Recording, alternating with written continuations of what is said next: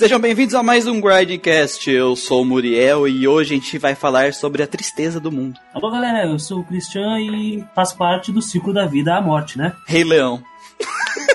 Simba, esse é o círculo da vida. Olha, eu acho que eu já sei a música do final, já coloco o The Circle of Life, né? Não, Já decidiu a música no final, no começo do podcast. Tá bom. Então, voltando aos velhos tempos, é Cris. verdade. Mas é uma boa música, essa, essa é uma boa música. E aí, pessoal, aqui é o Lucas e ou você morre herói ou você vive bastante pra virar um vilão, viu? Ó. Square Enix. Oi, eu sou o Manuel e a Final Fantasy é praticamente uma franquia zumbi. Então, hoje vamos falar desse assunto muito triste, né, gente? Vamos falar das franquias de RPG que estão mortas, né? Morreram. E discutir o porquê elas morreram, né? Então, pra deixar claro pra vocês, esse podcast aqui, ele é meio que um complemento lá do sucesso versus qualidade que a gente fez, né? Afinal, a morte e vida de uma franquia tem relação com a- aqueles elementos de sucesso que a gente falou, né? Então, gente, eu recomendo bastante que antes de ouvir esse podcast aqui, caso você não tenha ouvido, escute o nosso de sucesso versus qualidade. Essencial, na verdade, né, Muriel? É essencial.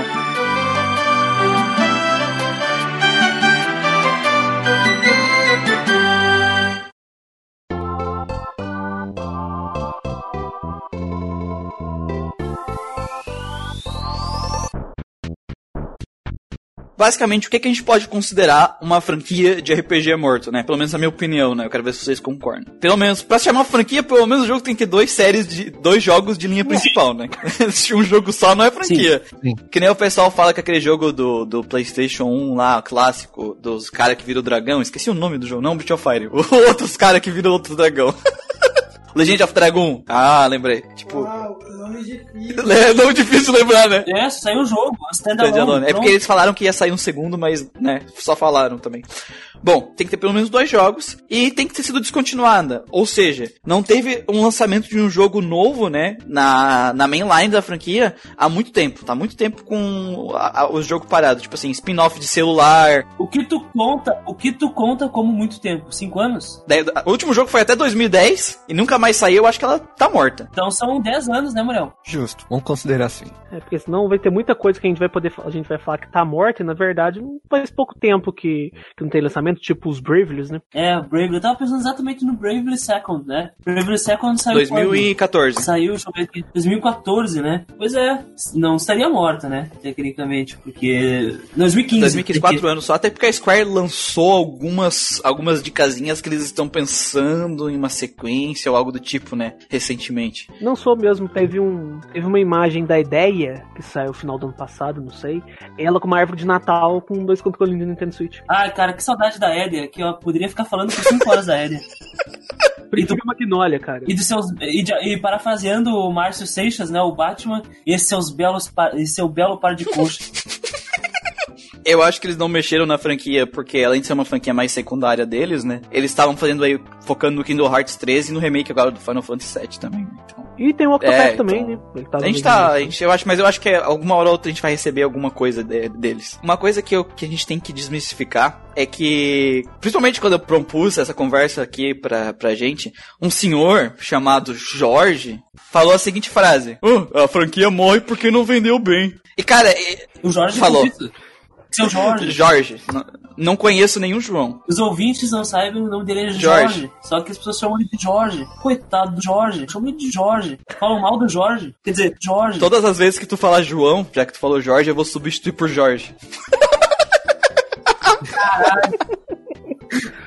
Que, tipo assim, é uma visão muito superficial de como funciona o mercado, né? De, de jogos. Falar que é só o número de vendas que importa. Verdade. Mas os- as, as empresas não fazem jogos. Não, qualidade, mas né? é, é que, tipo assim, não é exatamente o número de vendas, não é o número de vendas que define. E sim, é, uma- é um conceito mais, mais profundo nisso, que é a lucratividade, lucratividade e rentabilidade da franquia. Na verdade, mais do que isso, é o quanto a empresa espera que aquela franquia lucre e seja rentável. Às vezes, mesmo a- a- o jogo tendo, tendo vendido bem, dado o lucro, ele não foi tão rentável quanto a empresa esperava, eles matam a franquia. Ao contrário de que muitas pessoas pensam, principalmente fanboys, empresas não são boazinhas, empresas não são más. Tem algumas antiéticas, como a Ubisoft, Square. é, mas elas não são moralmente ruins e moralmente más, cara. Elas eles têm sempre uma coisa. Fazer A dinheiro. Capcom também, ela pode ser antiética. Ah, mas tipo assim, ah, ah, é uma empresa, ela busca o lucro, ponto. É, capitalismo. Não tem nada de errado nisso também, né? Não, não adianta julgar elas também. Mas é daí que vem a, a, a, a decisão deles de, de, de se continuar ou não com uma franquia, vai vir de quão lucrativo está sendo a franquia e quão rentável, né? Mas que esteja sendo rentável na expectativa deles, necessariamente. Tanto que pra suprir isso, a- atualmente as empresas estão apelando pro DLC, né? É porque eles não queriam aumentar, aumentar o preço dos jogos, né? Dizem. É que a gente esquece uma coisa muito importante, né, Muriel? Que não é só o valor de produção que é o que cai no que sai do bolso da empresa. E tam- também tem, eles têm que vender para as lojas, as lojas têm que comprar uma quantidade eh, considerável para poder vender. Eles têm que bancar as plataformas online, se vai, por exemplo, entrar numa Steam, se vai entrar numa Nintendo eShop, se vai entrar numa PSN, sei lá, né? Eles também têm que investir na, na propaganda do negócio, ele tem que vender, tem, aí vai ter programa de televisão, vai ter propaganda em, sei lá, na internet, vai, canais de YouTube. Tem, tem todo um custo sabe? fora o custo de produção do jogo em si, né? Definitivamente, é, caro, sai caro. E também tem outra coisa, né? A outra coisa que o pessoal confunde. Não é só o número, o, o, o, o dinheiro de lucratividade do jogo, não vem necessariamente só do jogo, né? Sempre tem merchan, os merchants que eles vendem, é, direitos de produção de filme, direitos de produção de séries. Tem, tem várias coisas. Nossa, sim. Travesseiro de corpo. A- a- as figures, as action figures que saem, normalmente uma ou eles contratam uma, uma empresa pra, pra fazer eles venderem por eles, né? Ou eles vendem o direito pra empresa poder produzir e vender o bonequinho, sabe? Tem essas duas formas. Normalmente empresas grandes, tipo Square, provavelmente fazem o primeiro formato, já que é mais lucrativo, mas empresas um pouquinho menores acabam vendendo os direitos de produção do, da, desses merchants. Então, não necessariamente só o quanto o jogo vendeu que importa, né? E tem o risco de, de encalhar as coisas também, aí é dinheiro perdido. Uhum, tem isso também. Tanto que alguns jogos também viram animes, né? Lá no Japão, eles Pois fazem é, o- comerciais. O Persona 5 mal saiu o jogo, já teve anime, né? É, já tava programado, né? Pra sair praticamente junto. É, principalmente no Japão, que aqui a gente tem bastante eh, uma legislação forte contra é, botar personagens em alimentos e tal. Mas no Japão não tem, tá ligado? Eu lembro de eu assistindo os Kamen Rider lá do Christian, ca- cada cheio de comercial de bala, de coisa, de com as fotos dos Rider, tá ligado? Então, tipo assim, é normal tu ter personagens de jogos, sei lá, fazendo propaganda de papel higiênico. Cara, uma vez eu vi camisinha de Hokuto no Ken, cara. O, o Touki era, era, era P, o Kenshiro era médio, o Raul era máxima, tá ligado? Foda. Mas basta se tu dar uma volta em São Paulo, na Liberdade, tu vai encontrar uns produtos bizarros, assim, com, que são licenciados, assim. Tu vai encontrar hum, alga de Nori lá com, com personagem de Super Sentai na capa, o Naruto, sabe? Mas porra, assim, tu, tu vê uns troços assim. Claro que o quanto de merchan ele vai conseguir vender vai depender também da, de, de quanto sucesso o jogo tem, né? Mas. É, mas fa- faz parte de quanto o jogo vai lucrar, quanto de merchan ele vai vender, entendeu? Por isso que às vezes séries como Bravely ficam em segundo plano, porque apesar do jogo lucrar, ela não, não consegue ter essa rentabilidade extra, às vezes, entendeu? Do que as outras, outras franquias. Que Brave, que Brave, que Brave Default apareça mais e que a Square mande fazer uma figure da Edia pra mim aqui, comprar e deixar na minha, na minha estante aqui. Porque, porra, a Edia é foda. A Edia é foda. Ela é o Ringabel querendo na minha estante. Eu, eu gosto sempre de usar a, as, aquelas fran- a franquia do, do Neptunia como exemplo de rentabilidade pra empresa, porque, tipo assim, são jogos extremamente medíocres na- no, no resultado final, só que o custo de produção dos jogos, cara, beira o ridículo. Todos os jogos da mesma geração usam os mesmos assets, tudo. Todos os personagens, inimigos, cenários, texturas. Eles reaproveitam tudo. Praticamente quando eles vão fazer um outro jogo da franquia, eles estão com 80% do jogo feito.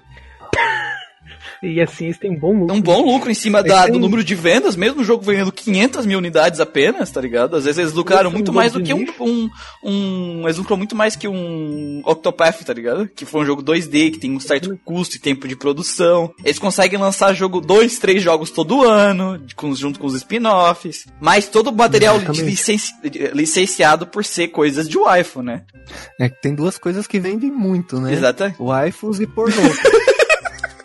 O Boa. iPhone é meio que um pornô, né? Um soft pornô, por assim dizer. O iPhone é a maior, a maior isca de todas, né, cara? Porque, porra, Então, quando a gente for pensar no, no, no, no, no porquê uma franquia morreu, é, a gente não pode pensar dessa maneira tão simples de ela não vendeu bem. Às vezes ela vendeu bem, mas ela foi descontinuada porque ela não foi lucrativa o suficiente pra empresa.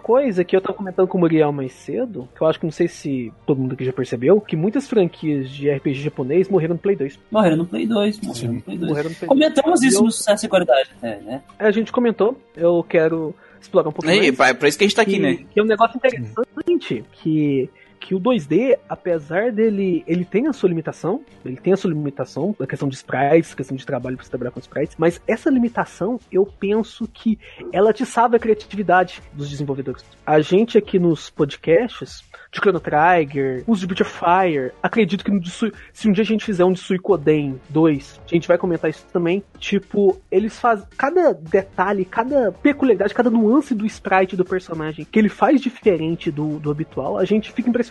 É um sistema que é limitado, um sistema 2D de sprites, e ca- os caras tiveram a ideia, tiveram a criatividade de colocar aquilo lá. Quando a gente vê num jogo 2D, por exemplo, no Octopath, que quando os personagens entram numa dungeon, eles ficam com uma lanterninha segurando, é muito mais impressionante do que no Dragon Quest VIII, quando você entra na dungeon, o cara tá com uma tocha na mão. Eu penso que o 2D, ele atiçava a criatividade dos caras. O Breath of Fire 4 mesmo, eu tenho vários problemas com ele, mas é um jogo lindo pra caramba. O Legend of Mana também e tal. Mas quando foi pro 3D, no, no caso, muitas franquias foram pro 3D no Play 2, ou consequentemente no Play 3, eu penso que muitos desenvolvedores eles ficaram preguiçosos. Que é o caso da empresa não saber adaptar aquela franquia pro mundo 3D, né? Uhum. Mas isso, isso é, um, é, um, é uma maldição em todos os gêneros. Isso aconteceu primeiro com plataforma, né? Sonic. E depois. É, aconteceu com plataforma e um monte de franquia tomou muito bonito nessa transição aí. E, enfim. E o RPG não foi diferente, né? Menos Sim. o Mario, né? Porque os caras, pelo amor de Deus. É, o Ma- o Mario Mas eu pavimentou penso que- né, o caminho do 3D em plataforma. Mas eu penso que dessa, nessa, nessa mudança do 3D pro 2D, cara, 2D pro 3D no caso, porque eu penso que a definição de herói, a definição de força, a definição de beleza oriental, quando elas vão adaptar pro model 3D realista, é bem diferente do ocidental e causa estranheza pra gente. Eu, eu- eu não achei, eu acho que é um pouquinho diferente, porque acho que eu tava comentando contigo antes. É, tem franquias, o Sprite 2D, ela fazia parte do chamariz da franquia. Ela fazia parte da, daquilo que era o motivo por qual tu tava jogando aquela franquia. De tão bem feito e tão bonito que ela era. Quando a gente falou de Breath of Fire 3, a gente fala de todos os detalhes que aqueles sprites tem, do cara comendo a maçã, do cara balançando lá a perna. No 4, a mesma coisa, quando a parte de sprites do of Fire 4 também é muito bonita, muito bem feita. Os sprites. Então, tipo assim, em- apesar do 1 e do 2 do, do dois não ser ah, o masterpiece dos sprites na época deles, mesmo assim eles tinham vários detalhes e coisas interessantes. Então, foi uma franquia que foi evoluindo isso, e nos dois últimos jogos, no caso do 3 e o 4, eles chegaram num nível onde as pessoas. É uma coisa que, que te remete à franquia. Sprite bonito te remete à franquia, né? E aí tu vem com o próximo jogo. Tem um monte de coisas medíocres, né? O 3D com cel shading ainda não tava numa fase de desenvolvimento muito avançada pra época. E ele parecia muito feio, né? Para os outros jogos de PlayStation 2. Nossa, aí só aparece a descrição do Chrono Cross, só que no PlayStation.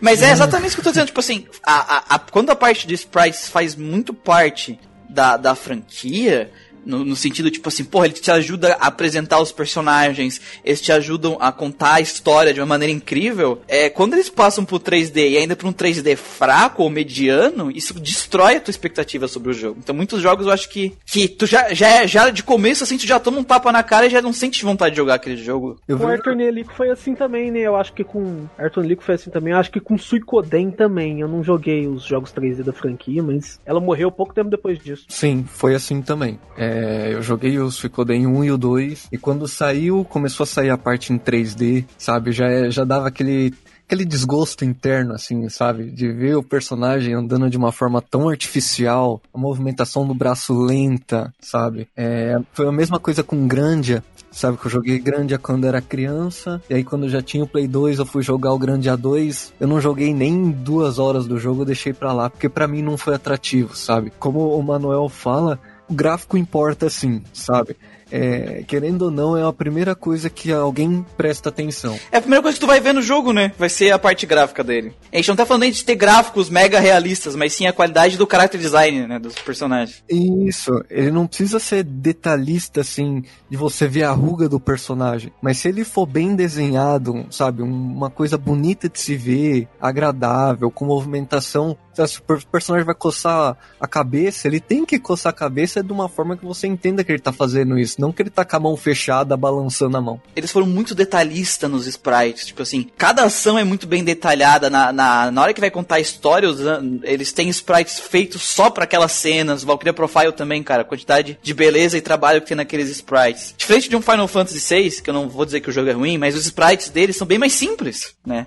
São sprites da. que nem o brinco, né? Tipo assim, é o. de onde o RPG Maker foi feito, sabe? Com base nisso, sabe? Os sprites de RPG Mas Maker veio daí. Final Fantasy VI tinha mesmo Final Fantasy VI ele tinha essas, essas peculiaridades nos sprites, cara. Tinha os personagens especiais. Ah, não, sim, sim. mas era muito. O nível de detalhe era muito inferior se tu comparar aos jogos de PlayStation 1 com sprites. Ah, não, com certeza. Então, tipo assim, na hora que tu teve a transição pro PlayStation 1 com Final Fantasy VII, que além disso ele usou muito bem os gráficos pra contar a história, é, não deu essa estranheza tão grande, porque eles usaram o gráfico 3D pra mostrar algo a mais que o jogo anterior não conseguia nos sprites 2D. E nesses jogos que a gente falou que inclusive morreram no PlayStation 2, que é o grande, que é o grande, o Valkyrie Profile, o Breath of Fire, todos eles foi o contrário. Eles tinham gráficos 2D que conseguiam contar coisas incríveis e quando eles foram para os 3D, eles não conseguiram fazer isso. Eles diminuíram o que eles, o que eles conseguiriam contar e agregar no character design dos personagens, entendeu? Teve uma redução no que eles poderiam mostrar com aquele character design. Esse que foi o grande problema. E sabe outra coisa que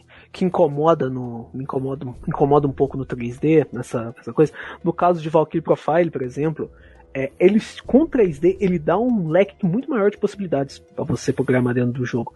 E quando o Valkyrie Profile foi pro 3D no Silmeria, cara, eles ficaram mais preguiçosos. Lá tem uma reutilização de model de personagem que vocês não têm noção. Acho que dos Erenger que você pega, cara, que todos eles não têm carisma, não tem aquele carisma, aquela história particular que tem no, no primeiro Valkyrie Profile, é, são praticamente repetições de, de, São os mesmos models, os mesmos personagens com skin diferente. Até o, o Soul Crusher mesmo. Até quando você vai usar as três Valkyrias é o mesmo personagem, só que com, com a cor diferente, cara. Até os combos são praticamente iguais. O mesmo especial de Belum Leste. Então o 3D, ele tem. Pra mim, eu vejo o 3D como você desenhar com uma. Você desenhar no computador, com aquelas pranchetinhas 3D. É a mesma coisa, é a mesma função de, de desenhar no papel, mas ele tem mais facilidades. E isso pode deixar você É, mas é, no, no, caso do 3D é muito maior do que isso, né? Porque, tipo assim, ah, eu quero fazer personagem dá um chute baixo, um chute alto e um chute médio, tá ligado? No 2D, tu vai ter que desenhar sprite, é, é, um por um, né? Um sprite por vez, né? Um frame por frame dele fazendo cada ação. No modelo 3D, tu cria um modelo 3D e só programa ele para fazer as três ações. Então, tipo assim, é uma facilidade grande que eles usaram em não. que muitos jogos erraram, em vez de usar eles para facilitar e fazer coisas a mais, eles fizeram só para reduzir o tempo de produção. Então, outra coisa, Muriel, importante que vocês estavam falando sobre a evolução do, do 3D, 2D pro 3D, né? Uh, pega o caso do Valkyrie Profile, por exemplo. No caso do. Vocês estavam falando, né? Mas o que pode ter influenciado? Essa coisa do 3D, as evoluções, só que e elas não foram muito bem aceitas pelo público. A gente pode provar com números de vendas, por exemplo. Uh, o primeiro Valkyrie Profile, ele, ele vendeu 700 mil e 9, 709 mil cópias no mundo todo, sendo que 636 mil eram só no Japão, né? Valkyrie Profile 2 vendeu aí 400 mil cópias. A, a, a, a, diferença de vendas é muito grande. De 709 mil para 400. O número de vendas da série só foi baixando. O público foi foi esfriando com a franquia. Então, eles, eles, devem ter olhado e falado assim, pô, não vale a pena ficar investindo nisso aqui, só tá diminuindo. É claro, é, é aquela é. coisa da lucratividade, mas é, a questão a gente, a gente analisar aqui é por, o porquê essa lucratividade baixou. É, se for ver esses jogos que morrem, não é tipo assim, ó, pô, nós lançamos um jogo muito bom, um melhor ainda, um muito melhor ainda, e parou de vender. Nunca é isso.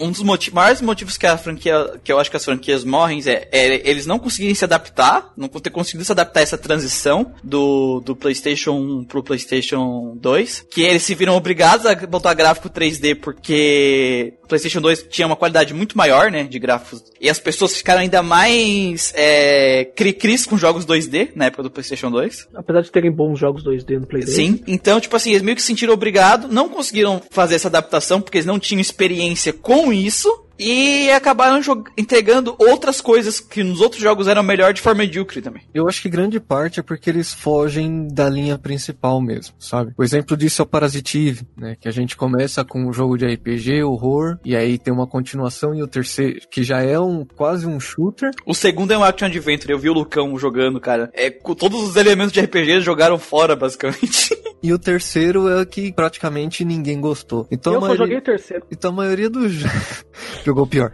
Então a maioria dos jogos que vão morrendo é porque o último jogo não agradou o pessoal, porque não conseguiu se adaptar, ou seja, por causa de uma época, né, sei lá, surgiu os, os FPS Parasite Eve que se adaptar para um, um shooter, é, um action, sabe, um negócio mais como se fosse um Resident 5, sabe, que o Resident 6, querer se aproximar mais da do público do que da raiz dele. E aí entra naquele negócio que a gente fala de jogo sair mal polido, né? Porque em vez de eles continuarem naquilo que eles acertaram e só polir aquilo para melhorar, porque pelo menos aí eles ficariam com os fãs, eles tentam mudar tudo de um jogo pro outro e aí vai cagando, porque cada jogo sai totalmente diferente e eles não vão pulindo nada, né? Eles têm que fazer tudo do zero. Anota isso aí, Square. É uma hora a merda história, porque numa hora tu vai errar muito, principalmente jogo de nicho, e não vai vender nada. É, exatamente. A mesma coisa aconteceu com outros jogos, né? O último jogo sempre foi o que não agradou o público, dependente do, do que seja, gráfico, história, sistema de jogo, não foi, não foi de agrado com o pessoal que tava jogando na época. E, e normalmente ele foge muito daquilo que as pessoas amavam na franquia, né? Se for parar pra ver. O próprio Breath of Fire não é apenas dos sprites também, além disso, mas também é o fato de você ser, você controlar um protagonista que você vira um dragão. No 5, se você virar um dragão, você morre. Não, eu, eu- tipo assim, mano, eu sempre entendi, eu, eu sempre achei que as transformações de dragão eram muito overpower. Tirando no 2, tirando no 2 que não era, que eu não achava muito overpower, mas eu sempre achei que era tipo, tu fica muito, muito forte. No 3, então, meu Deus, tu arrebentava todo mundo, né? Com a transformação. Sim. E, e aí eu, eu até entendo eles quererem dar uma freada nisso, mas puta que pariu, né, cara? Tu dá game over pro cara, não, né? tu dá game over pro cara e obrigar o cara a recomeçar o jogo do zero. Quem foi o, quem foi o idiota? Eu tive que recomeçar o jogo do zero uma vez só pra zerar aquilo, ainda bem. É, e aí a gente, falando do Breath of Fire, a gente entra em outro ponto, que é, é a série querer mudar, mudar tudo, né? Querer mudar a ambientação, querer mudar a jogabilidade e não saber ah, mudar direito, mudar bem. Eu vou te falar, cara, a ambientação do Breath of Fire 5, eu acho ela boa, acho ela até interessante. A história dele, tudo, o lore, que eles estão no submundo, que o, a terra, a parte de cima tá toda poluída e tal. A Nina ser um, um filtro de oxigênio. Eu acho até interessante, eu acho até mais interessante que o, que o 4, que é uma maconhada do caralho. Olha o ódio do 4, tá ligado? O cara tem muito ódio. Ai, velho. Porra. acho ele chapado pra cacete. Mas Ok, ok. a execução da. É só isso, cara. É só, é só legalzinho. O Dawn of Mana também. O Dawn of Mana tem uma história legal pra caralho. Assim, resumidamente, já que ninguém vai querer jogar isso aqui, então não precisa nem colocar como spoiler. No final, a, a, a namoradinha e a fadinha que ajudava o protagonista morre e ele fica sozinho. Isso é legal pra cacete. Ele se legal. fode. Tu se sofre, tu sofre pra caralho pra jogar o jogo merda até o final pra sofrer mais. pra caralho. Então, ele se lasca. É bem, muito melhor que Legend of Mana que não tem nem história, cara. Os do Super Nintendo que era um negócio bem mais simples. Mas apesar desses jogos terem uma, um negócio interessante, ao ainda terem uma coisinha legal, eles falham em tudo o resto. Ah, mas, mas olha, mas olha só, vamos, vamos pensar nesse foco de mudar a ambientação e mudar sentido de história, né? Final Fantasy sempre mudou uma história pra outra depois do 4, né? E, só que, tipo assim, o 7 é diferente, o 8 é diferente, só que, é assim, ó, eu sempre me, pelo menos antigamente, quando eu jogava um Final Fantasy, eu me sentia jogando um Final Fantasy. Mesmo que a história seja diferente, os personagens sejam diferentes, muda alguma coisa do sistema de combate, do 7 pro 8, do 8 pro 9, só que ainda tu tá sentindo aquele clima daquela aventura do Final Fantasy. Cara, às vezes você nem precisava jogar. Quando você passava numa loja e você via que tava passando na TV, você sabia que era Final Fantasy. É verdade. Tem, É. tem algo, ainda, por mais que ele mude muita coisa, tu sente o clima de Final Fantasy. E Breath of Fire 5, é, o próprio Grandia 3 e coisas e outros jogos aqui que morreram no PlayStation 2, é, cara, é, tu sente, ele tem alguns ainda tem muitos elementos dos jogos antigos, mas tu não tem aquele sentimento de estar jogando aquele jogo que tu gosta, sabe? É- Ele perdeu, é, é, é uma perda de essência que é realmente a essência do jogo. Não é a gameplay que mudou, não é a história que mudou, é realmente o jogo já não é mais aquele jogo, não é mais aquela franquia. Quando, quando eu falo que Breath of Fire, o 4 ou Legend of Mana, eles perderam, eles sacrificaram muito da essência do jogo, eles sacrificaram, mas eles ainda têm uma certa identidade. Eu nem vou falar o Legend of Mana, foda-se essa merda. Vou falar do Breath of Fire 4. Ele ainda tem uma identidade como jogo da franquia. Agora, o 5 não tem nada, cara. Exatamente. É tipo assim, eu tô jogando o 5 e eu não me sinto jogando Breath of Fire. Eu jogando o 4, por mais que ele mudou muita coisa do lore, eu ainda sinto que eu estou jogando um Breath of Fire 4. Eu- Um Breath of Fire, sabe? A experiência de gameplay ainda é a experiência do Breath of Fire. Sim, é uma experiência ruim, mas ainda é uma experiência de Breath of Fire. Já o-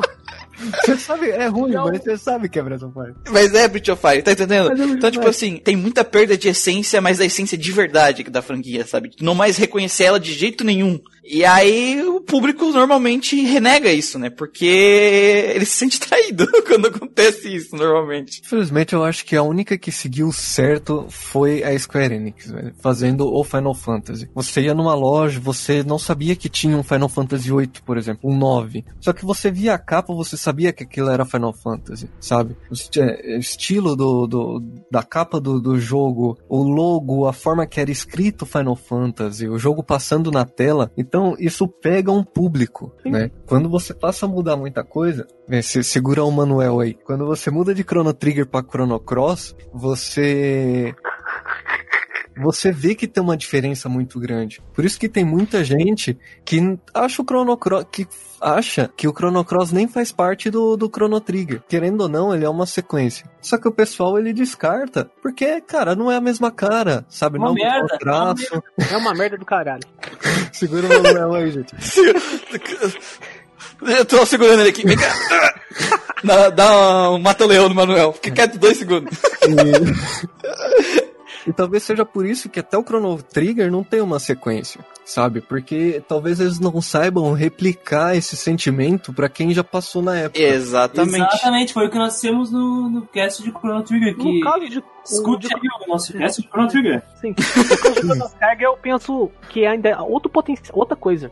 Vai valer a pena o gasto? O lucro vai compensar depois? Exatamente. Ele vai conseguir se pagar? Vai Ele já não compensou, porque o, imagina assim, tá lanç- os, os Final Fantasy estavam batendo a barra dos. de- de- o, o que menos vendeu no PlayStation 1 foi o 9, e ele vendeu 5 milhões. Injusto, porque ele é o melhor. De- é, ok. é, Eu ia dizer que ele é muito melhor que o 7 e o 8. Não, mas. ok, não, inde- independente, sabe? Tipo assim, é, mas mesmo 5 milhões é muita grana. Eu acho o 7 melhor. Tá, ok. Ah, não, ah, não. Não, vá dormir aí com isso, cara. Cara, tem um Sephiroth de calcinha no 9, pelo amor de Deus. Sai daí. E Mago Negro do 9 já é muito melhor. Mesmo o, mesmo o Final Fantasy IX, que vendeu só 5 milhões, ele vendeu mais que o dobro que o lançamento original de Chrono Trigger. Sim. Você tem uma noção, né? Então, tipo assim, a expectativa em cima de Chrono Cross, porque a Square tava lançando um jogo e vendendo milhões, um jogo lançando milhões. Então, a expectativa que eles tinham em cima, provavelmente, de Chrono Cross, que é a continuação de Chrono Trigger, eles esperavam que o jogo fosse bater pelo menos essa meta, entendeu? E o jogo vendeu menos que Chrono Trigger, se não me engano, ele vendeu 1 milhão e 600 que é uma mil merda. unidades. Que é. Tá entendendo? Então, tipo assim, é claramente um negócio que eles não sabem, é, porque realmente ele, ele já não, tu não consegue, se tu botar um leigo e botar os dois jogos, ele não vai saber que os dois são da mesma franquia, porque muda 100%, muda a maneira de contar a história, muda o clima, muda o character design, muda a jogabilidade, É, sabe? É, a única coisa que acontece é que os dois jogos estão inter... Muda de que é bom pro ruim. É isso. Também. E, e- e é óbvio que vai ter uma rejeição na hora que vai afetar as vendas e a empresa vai acabar cancelando a franquia porque passou longe daquilo que ela esperava. Mas, Muriel, pelo amor de Deus, se tu congela um cara na época do Final Fantasy 8 e 9 e acorda ele hoje e mostra o trailer do Final Fantasy 15, o que, que tu acha que ele. O que, que tu acha que ele vai pensar, cara? Ah, mas eu, se eu botar só o trailer do Final Fantasy XV, ele vai saber que é um Final Fantasy, cara. Ah, cara, os caras vão estar dando de carro lá, dando uma banda, um O rolezinho. que, que tem que os caras vão estar de carro, cara? Eu sim, eu ainda, cara, eu eu ainda senti. aqui, cara, eu, quando eu joguei, eu ainda senti um certo clima de Final Fantasy. Ah, o gameplay é uma merda? É uma merda, mas ainda é um Final Fantasy, entendeu? O mesmo 13, que é terrível, eu acho bem medíocre, eu ainda consigo reconhecer eles como um Final Fantasy, sabe? Tu não precisa nem mostrar a logo, tipo, se tu manda o trailer sem a logo, a pessoa sabe que é um Final Fantasy. Cara, sabe o que devia- a escola devia fazer? Essa, esse, esse, esse cast aí devia virar o cast do que, que as empresas deviam fazer. Eles, deviam- eles vão pegar, pô, não a porra do Final Fantasy VII, eles vão pegar a porra do Final Fantasy VI, velho, e fazer uma versão foda. tá? Ah, nem me fala, cara. Eu acho que eles deviam chamar a gente pra trabalhar em marketing. é, É, eu também acho. Isso aí, Square Enix, deixa meu e-mail aqui. Esse Eu tenho uma negócio- teoria, cara, que a Square não gosta de Final Fantasy VI. Eu também acho. Mas mesmo que eles podiam fazer uma versão atualizada do Chrono Trigger, cara. Tá pronto o jogo. É só refazer. Ele- Eles vão pagar os, eles vão pagar os royalties pros caras que trabalharam na época. Claro, mas imagina o que ia vender desse jogo. Mas, Christian, mas, Christian, eles lançam uma versão pra celular, o jogo vende quase um milhão. Eles lançam uma versão pra Steam, o jogo vende quase um milhão. tá ligado? Eles não precisam fazer. É, um, gastar dinheiro com uma nova versão de Chrono Trigger. Eles Mas, precisam nossa, portar ela. Cara, ia, ia ser um. Acho que ia ser o jogo que mais ia vender da Square, cara. É que depende, eles podem cagar tudo e o jogo sair uma merda, que nem foi o remake lá do Legend of. É, Secret of Mana. Remake de Secret of Mana foi um lixo. Puta merda. que pariu. Puta merda. Tem isso, né?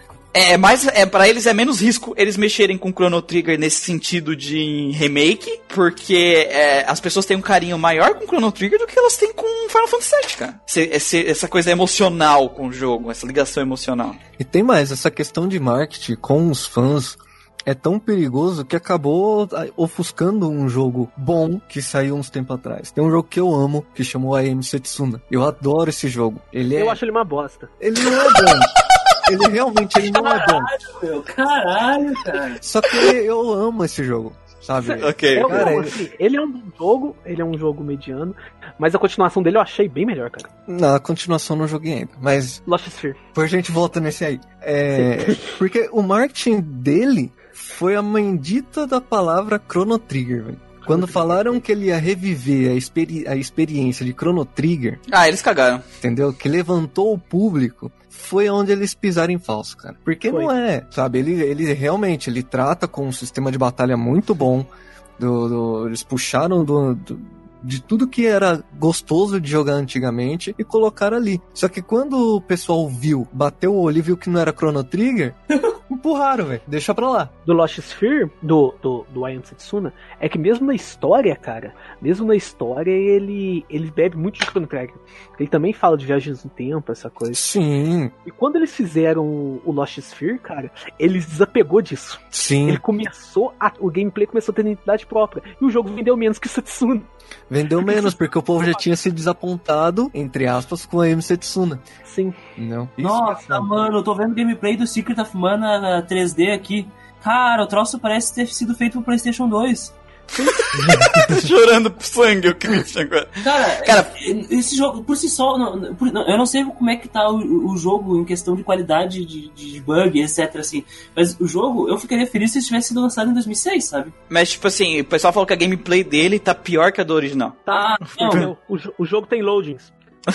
Mas, tipo assim, era uma chance de eles reviverem a série Mana, porque, tipo assim, é o Mana mais conhecido, mais que o pessoal tem mais carinho, pelo que eu percebo. E eles me fazem uma merda dessa, eles fizeram de qualquer jeito isso aí, cara. Não é possível. Os personagens nem movem a boca no meio É, da cara, eles nem mexem a boca, cara.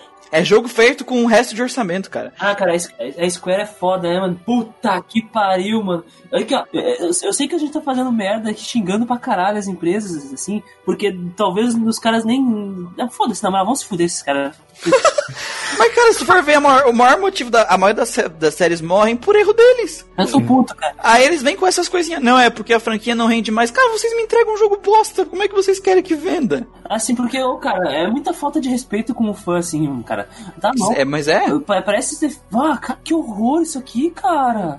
Mas falando em marketing, cara, tem uma coisa de marketing que eu lembrei de um jogo que uma franquia que morreu por dois motivos. Um, o marketing que a empresa que fez ela colocou não existe, em primeiro lugar, o marketing. Segundo, eles lançaram, eles gostam de lançar os jogos dela, franquia, no, no pior timing possível, tá ligado? Que é os- as franquias do Suicoden, cara. Suicoden. O Suicoden, cara, o primeiro jogo, se eu não me engano, ele saiu mais ou menos na, na época do Final Fantasy VII. Então, tipo Sim. assim. E ainda, tipo assim, tu, a, a- a- a propaganda do cara era gráficos realistas, 3D, realista, braço de Popeye, mas tudo bem. É, e, e aí, tipo, tu vem com um jogo de sprite, com marketing porco, com uma quantidade de, de, de CDs, né? Quantidade de CDs que eles botaram pros jogos medíocre, quase nada. E, obviamente, o jogo não vendeu, porque o pessoal bateu o olho no, naqueles sprite 2D. Ah, eu não vou jogar jogo do Super Nintendo. Mesma coisa aconteceu com o 2, né? O 2 foi a mesma coisa. E o 2, o 2 só virou um clássico de- muito tempo depois que as pessoas, o pessoal pegou pra revisitar jogo de PS1, Gamer, né? Essa, essa é, e aí os, os caras pegaram, puta que pariu, esse jogo é foda, e começou a espalhar. Uma pérola Só que- perdida, né? É, aí o que acontece? Os preços dos. Porque como são, foram impressos, eu acho que foram 200 mil ou 300 mil cópias só de Suicoden na, na, no ocidente, Suicoden 2, os jogos, o, o manual do jogo custa, sei lá, 8, 300 euros, se eu não me engano. tá ligado? Caralho.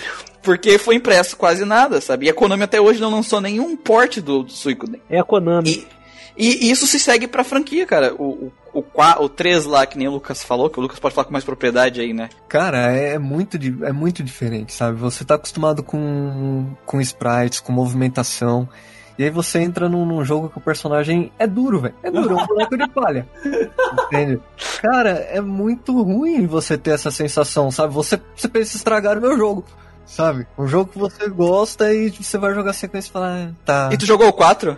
Joguei. Deixa eu só ver qual que é a cara do 4. Eu joguei tudo, né? Cara, o 4 é aquele que tu tem, vai pelo mar. Tu tem É o do o carinha. É esse mesmo, eu joguei também. Nossa, cara, Suicoden 3 é muito feio, velho. Puta que pariu. Não, vamos. vamos é, é que é foda, tipo assim, ele saiu bem no começo da vida útil do PlayStation 2. Só que, tipo assim, o que que saiu junto com ele na, na coisa da vida útil do PlayStation 2? O Metal Gear Solid 2. Os bonecos, os bonecos, os bonecos do Suicoden 3 parecem feitos de papel machê. Cara, é duro, é um espantalho. Você joga com um espantalho, entende? Caralho. Era uma equipe que tinha nenhuma experiência com um modelo 3D, com um orçamento mínimo, tentando enfrentar jogos gigantes da Capcom e Konami, tá ligado? Sim. Tipo, a Konami destruiu o próprio jogo, porque, tipo, ela lançou, daí depois Devil May Cry. Não, Devil May Cry da Capcom. O. tô falando, errei. Fudeu. Ah, o. Ah, o nossa, ah, tela azul no Muriel, né, cara? deu tela azul. Porra.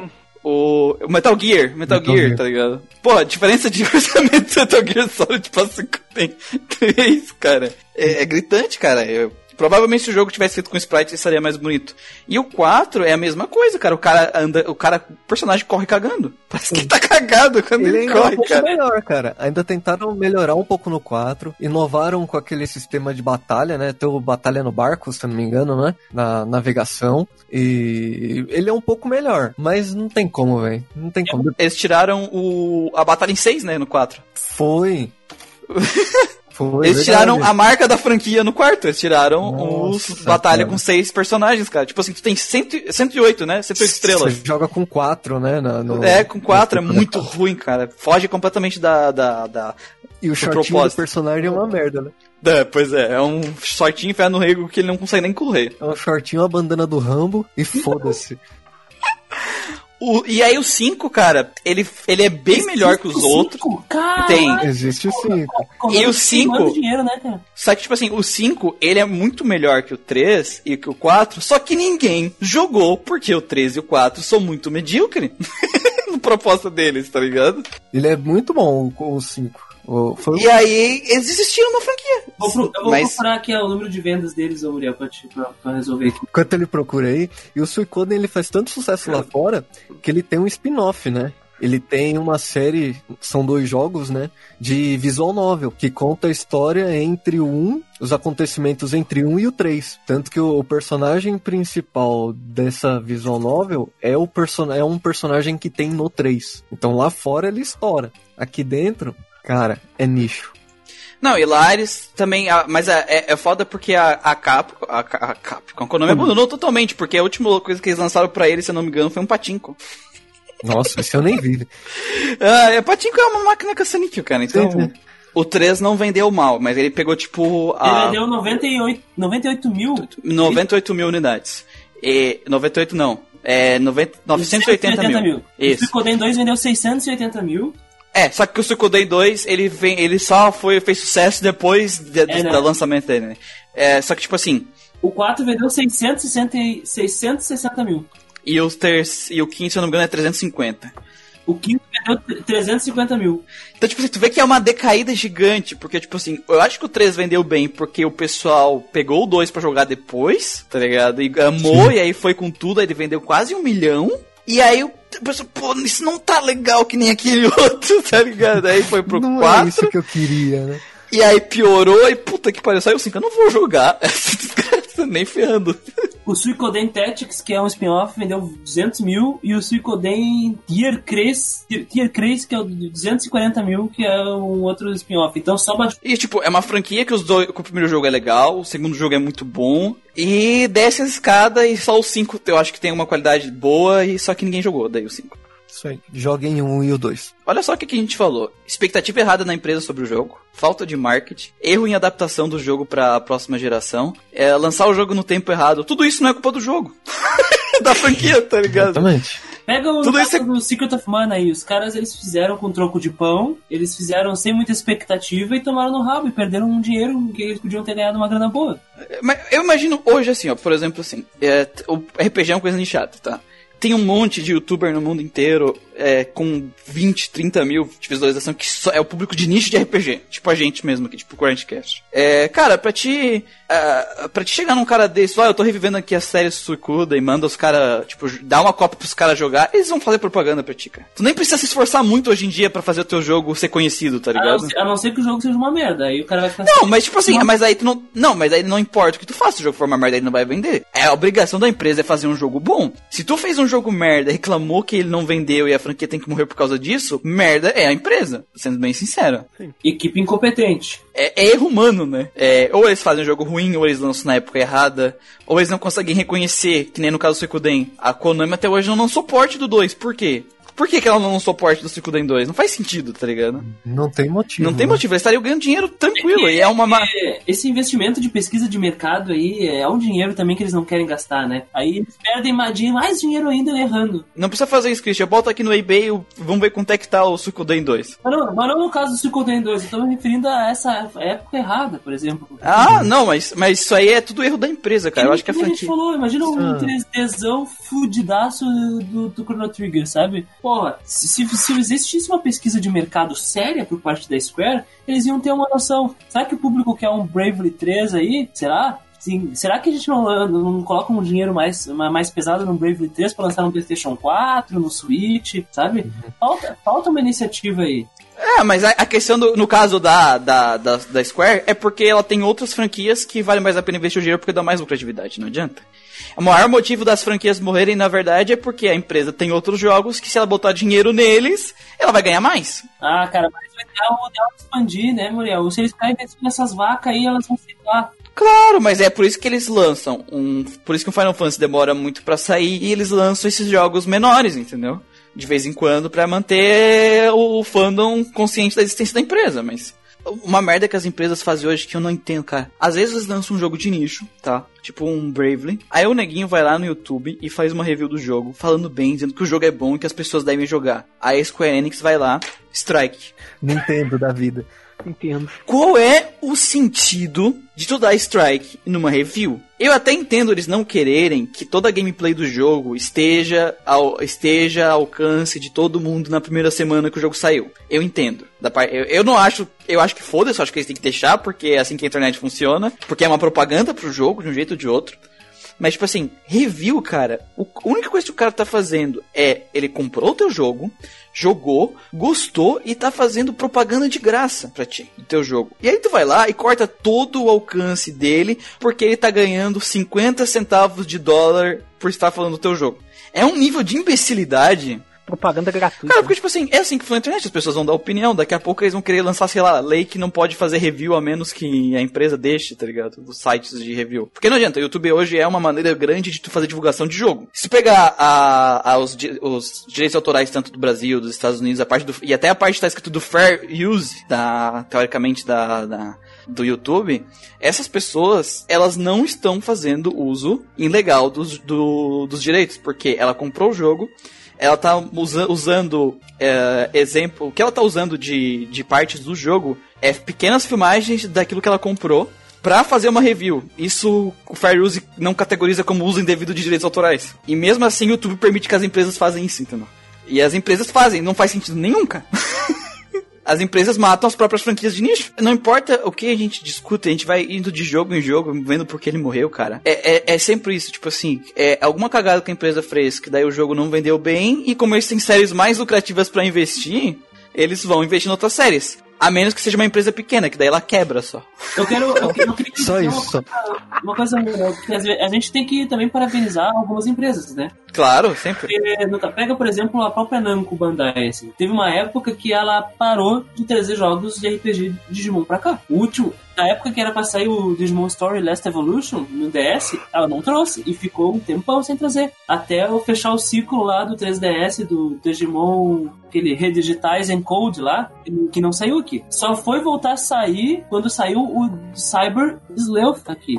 Né? Então, eles conseguiram trazer de volta a franquia, sendo que os jogos de Digimon não dão tanto dinheiro assim. Por exemplo, quando um jogo de Naruto, né? Da pra Namco, né? Tem outro jogo, tipo, a série Tales of é uma série nichada, ela não dá lucros bilionários pra Bandai também. Mas ela tá aí, tá fi- firme e forte. É, Isso é muito engraçado, tipo assim, saiu uma notícia semana que Tales of agora chegou à marca de 20 milhões de unidades vendidas da franquia, tá ligado? Tipo assim, a franquia inteira, todos aqueles jogos que são jogos pra caralho, não venderam o que um Pokémon vende. Sim. Um só.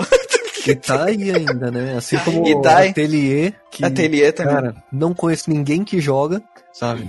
Eu conheço uns dois caras novanistas que jogam, que é fã pra caralho, que é o E- Zé e o Gustavo, mas não me interessa. E tá aí até hoje, lançando jogo, um atrás do outro, série, cara. Pensa comigo, cara. Se tu for parar pra pensar, essas, por que que esses jogos estão aí? Porque eles ainda são rentáveis pra empresa. Eles não dão lucro milionário, Será, mas sabe por quê, Não. Christian? Porque o budget que eles têm pra fazer os jogos é pequeno, É baixo. é baixo. Então, tipo assim, eles não investem em gráfico. Então, o que, que eles investem? Eles investem todo o dinheiro que eles têm pra desenvolver a parte que mais importa no jogo pro jogador. Por exemplo, pratica- acho que praticamente todo o dinheiro de Tales of Berseria foi pra voice action, cara. Porque o jogo tem voice action de NPC na rua, cara. Pra um, pra um JRPG, isso é muito. É muita coisa, cara. Tipo assim, eles focaram 100% do orçamento deles pra contar a história e entregar uma gameplay que fosse pelo menos boa, sabe? E os gráficos é bem abaixo do nível da época pra que ele saiu. O, o certeza. é a mesma coisa, cara. É o mesmo sentido. Então, tipo assim, são jogos que são feitos com budgets pequenos e ele, então eles venderem lá. A mesma coisa do Neptune, é, é jogos que não tem um custo alto, mas se consegue vender só 700 mil cópias, só que acabam às vezes tendo, tendo lucratividade de mil, dois mil, três mil por cento vendendo 700 mil cópias, porque ele foi barato, com uma equipe pequena. Olha que interessante, Muriel. O Digimon Story Cyber Sleuth, por exemplo, ele vendeu ah, até 2000, final de 2015 115.880 cópias, tá? Ah, e, e ele fez sucesso gigantesco na América Latina, por exemplo, em fevereiro do, do ano que ele saiu, assim, né? Que foi o mês que ele saiu. ah, ele ficou em segundo lugar no Brasil, dos mais vendidos. Terceiro na Argentina, terceiro no México. Então ele é muito popular na América Latina por algum motivo. Digimon, né? Digimon deu é muito popular aqui. pelo Sim. E, e para ter uma noção, o Cyber Sleuth Hacker's Memory, que é basicamente o mesmo jogo, só que com coisas melhoradas, tipo coisa do Persona 5 que a gente comentou lá no cast de notícias, ele foi lançado no Japão em dezembro de 2017 e saiu aqui no ocidente em janeiro de 2018. Então foi bem rápido. Então a Namco Bandai teve um investimento ali rapidinho em localização. E mesmo assim, o- e mesmo sendo o mesmo jogo, ele vendeu 20.890 cópias só no- na, na, como é que é? na semana de, de De lançamento. de lançamento. Olha que loucura isso.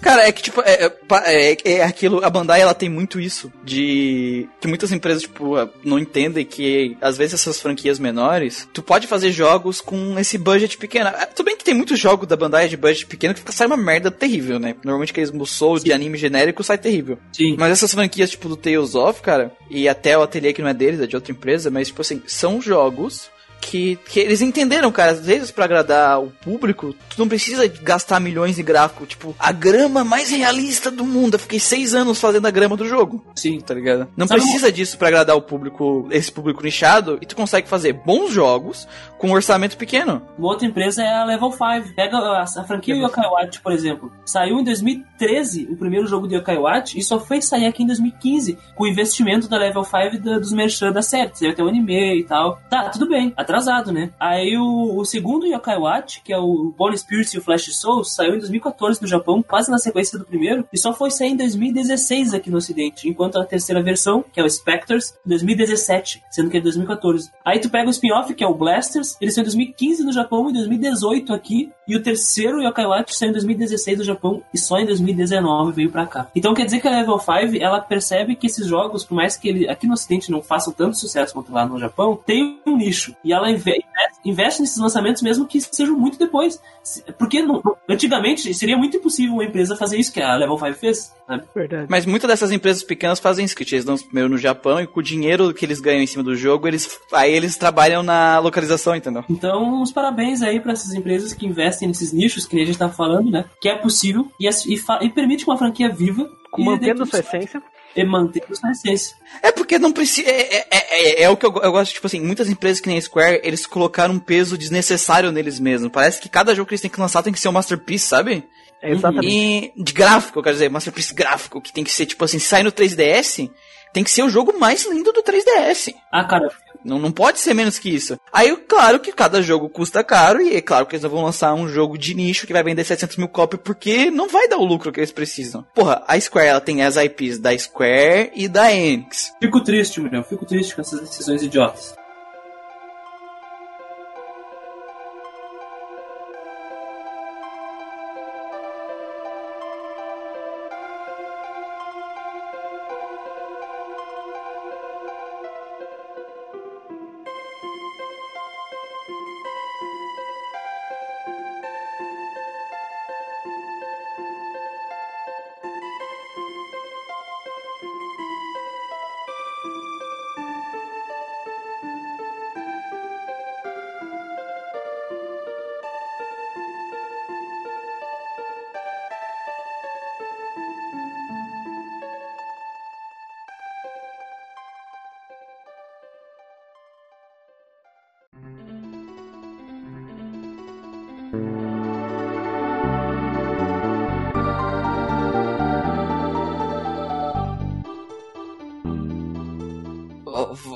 Vamos pra última parte do podcast, que agora a gente vai pegar essas franquias que morreram e tentar discutir como talvez elas podem ser trazidas de volta hoje. De uma forma mais. Vamos tentar ser o mais realista possível, né? Vamos começar, eu vou começar então, eu vou pegar aqui. Virtual Fire, cara. Talvez, provavelmente, eles vão querer fazer um jogo de ação, acredito. eu. Infelizmente. Mas olha só, cara, a ideia de Breath of Fire pra um jogo de ação vai sair algo interessante. Não, não Eu tem problema ser um pensando. jogo de ação, mas eu acho que eles devem investir na par- a parte artística do jogo, naquele conceito antigo da, do, do, do- da arte 2D, entendeu? Sprite. Tem tanto jogo 2D saindo aí, fazendo bonito, tipo jogo indie, bonitaço assim, saindo que o pessoal adora. Eu acho que ele tem muito potencial pra sair um bom jogo 2D com gráfico bem bonito, assim. Respeite aquilo que Breath of Fire 3 e 4 criaram naquela parte gráfica, sabe? Mas, Muriel, já tá maculado já a franquia, já, já foi. Porque o Breath of Fire 6 é um jogo ah, de RPG ah, o- baseado em internet multiplayer com microtransações, entendeu? Então é, é- se tornou basicamente o Granblue Fantasy. Não, não, não, não, Cristo, tu errou só uma coisa na tua frase. o quê? Era um jogo, porque ele não existe mais. Já saiu do ar? Já? já não? Ele saiu no ar em oito meses, se eu não me engano. Puta merda. foi tarde. Foi fracasso. Cara, porque, tipo assim, beleza, eles trouxeram o Breath of Fire de volta. Vamos fazer o cara, usar o character design original. Vamos usar os elementos que as pessoas gostam de Breath of Fire. Não, vamos botar os personagens que lembram a, a- aquelas raças de Breath of Fire, né? E vamos botar o nome Breath of Fire. E ainda ter a audácia de botar o número 6, como se fosse parte da franquia principal, tá ligado? É que eles viram, ah, o que que tá fazendo sucesso? Granblue Fantasy, feito Grand Order. Ah, vamos fazer, vamos imitar. Eles não entenderam por que essas franquias dão certo, né? Não é só fazer. Pois é. E, e é estranho que com o remake de Resident Evil 2 eles souberam o que fazer, né? O porquê que Resident Evil 2, o que, que as pessoas gostam de Resident Evil 2 tá lá no, no remake também, cara. Só que aquilo lá, Resident Evil, é mais, re- é mais rentável do que Breath of Fire, né? Então, pra eles valeu a pena o esforço. Não, assim, mas não é questão nem de ser extremamente rentável. Tipo assim, ele- eles poderiam ter pensado os dois neurônios deles pra perceber que aquilo não tem nada a ver com o que as pessoas gostavam de Breath of Fire. Não é difícil, cara. É. Até porque esse Resident Evil, ele respeitou muito o que era do antigo, né? É, ele não foi pra uma linha diferente. Ele trouxe muita referência, ele trouxe... Ele mudou o sistema de câmera, mas todo o clima ele manteve. É, verdade. O clima tá aí. Porque é o importante do Survival Horror, é o clima de Survival Horror. Tô bem triste com o Breath of Fire, tô triste. Não, é, é tipo assim, eu tô dizendo que se for trazer a franquia de volta, eu acho que esse é o caminho, cara. Porque se eles forem fazer uns, mais um jogo genérico de ação, de RPG 3D, eles vão fazer a mesma coisa, o mesmo erro que eles cometeram lá no Cara, 5, cara. Olha, eu acho que as chances pra sair um Breath of Fire vai ser algum remake, cara, de algum jogo antigo. Também. Provavelmente o 4. É, não, se eles lançar o remake, vai ser do 4, né? Porque é o mais popular. Adianta. É, vai ser, com certeza vai ser essa merda. Ou atualmente, a única resquício que a gente teve de Breath of Fire foi skins de Breath of Fire 2 que saíram no Street Fighter 5. Não sei porque foi do 2. Acho que o 2 não tava fazendo aniversário de alguma idade, não? Provavelmente 20 Deve anos aí, alguma coisa assim. Porque olha só, uma coisa que eu não entendo é o Breath of Fire 4 foi o que mais vendeu, né? Correto. Então por que, que só o 3 foi lançado no PSP e só o 2 que foi lançado skin? É, é meio bizarro, acho que nem a Capcom entende direito. É, eu, eu, eu sei que no o, Breath of Fire 4 eles lançaram até jogo de celular lá no Japão, de tão popular que ele foi. Daqueles celulares bem antigão mesmo, né? Eu, eu ia dizer que aqui a gente quer eh, exigir da Capcom que ela traga uma franquia mais obscura dela, como o Breath of Fire, que se eles não conseguem nem trabalhar Mega Man. Mas eu lembrei que eles lançaram Mega Man 11 e foi legal, então eu não vou falar nada. É, cara, tipo assim, eles têm muita franquia lá pra usar, cara. Que nem, não precisa ser um negócio de high budget, de altos gráficos, cara. Só precisa ser uma boa, uma boa, uma boa arte 2D. Aquele jogo que a gente falou lá que vai sair no final do ano, que é parecido com o Valkyrie Profile, é, Ah, fugiu o- o nome The Indivisible. Indivisible. né? É. Cara, olha, olha o nível de artwork que aquela empresa faz, cara. E é uma empresa pequena, o budget dela não, não, não, não é gigante, não é infinito. É os caras de Schoolgirls, né? É o cara dos caras de Skullgirl, cara. A Capcom tem condições de fazer algo daquele nível. Ela tem budget pra isso. A Capcom fez até jogo de celular de Sengoku Basara, sabe? Não, cara, e vai, e vai vender. Se fazer um Breath of Fire bonitinho, mesmo que seja o remake, ele vai vender. As pessoas gostam de Breath of Fire. As pessoas. Nossa, o Breath O of público Fire. de RPG ama Breath of Fire, só que a Capcom fez merda atrás de merda. Ele não entendeu o que, que o público queria com a franquia. Eu acho que pra eles reviverem algum jogo, se eles quiserem fazer continuação, eles deveriam lançar um, um bundle com remake do 1, 2 e 3 de uma vez. Se ia ser foda. Entendeu? Puta, ia ser foda, hein? Coloca os três jogos em um, né? Com um gráfico mais atualizado. Não sei se 3D ou no, no sprite do, do 4 seria legal, não sei. E depois lançasse uma sequência pro 3. Pronto. Ou talvez lançasse um, lançasse um jogo que ligasse o 3, o, o 4 com os outros três também. Porque eles não são interligados, né? Não, não fazem parte na. O 4 não faz parte da trilogia, né? Eles também têm a opção, que nem a gente falou, fazer o remake e com o sucesso do remake continuar a franquia depois, né? Pode ser, mas eu acho as chances disso acontecer Ah, a gente não tá aqui pra discutir chances, né? A gente tá aqui pra tentar pensar numa maneira mais viável, né? É, obviamente eles não vão fazer isso porque se. é, provavelmente eles vão fazer o remake agora do Resident Evil 3. Falaram de talvez um possível remake pra Dino Crisis. É isso aí que eles vão trabalhar agora, né? O Valkyrie Profile eu acho que vai ter mais chances de. Valkyrie de Profile.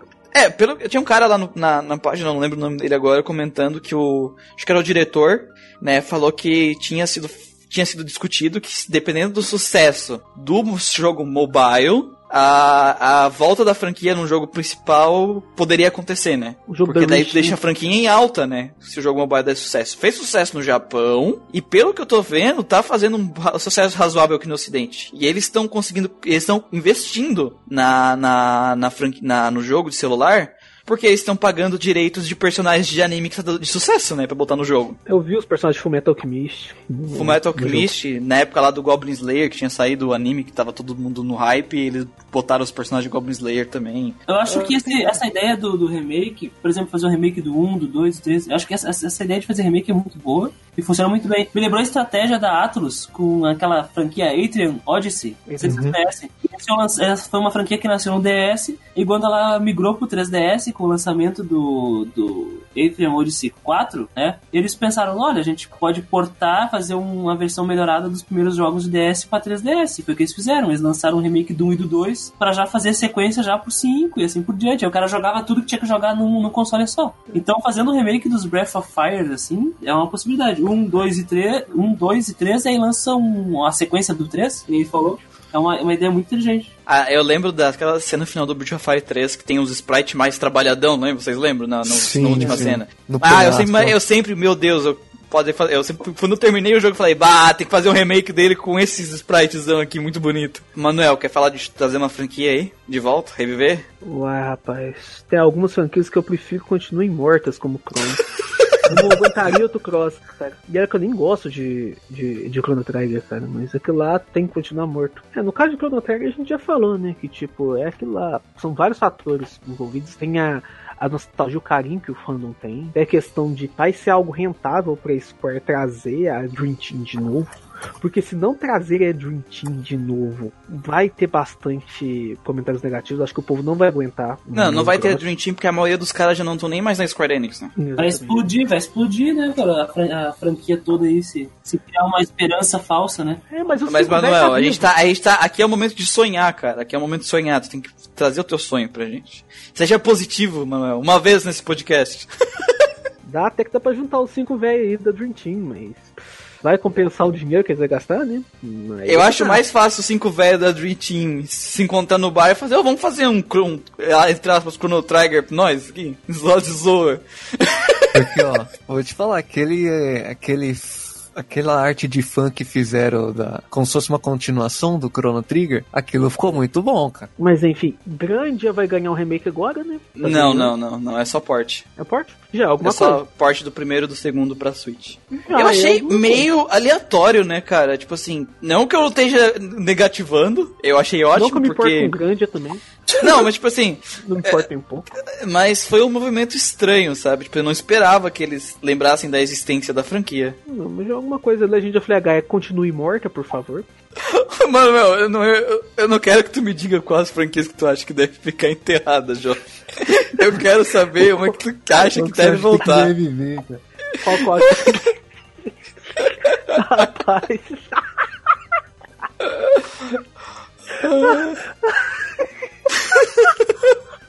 É muito, muito negativo. Rapaz, o foda, o foda é que só a possibilidade de eu pensar em uma franquia antiga de RPG de turno reviver como action e, e já me faz pensar que é melhor que elas continuem do que estão. ah, então tá bom. Cara, eu, eu não imagino Bridge of Fire Action, cara, tá ligado? A ideia é interessante é, imagina você vira Dragon Ryu, você matando os outros, descendo cacete, comendo os outros no meio, partindo os outros no meio, seria legal, mas.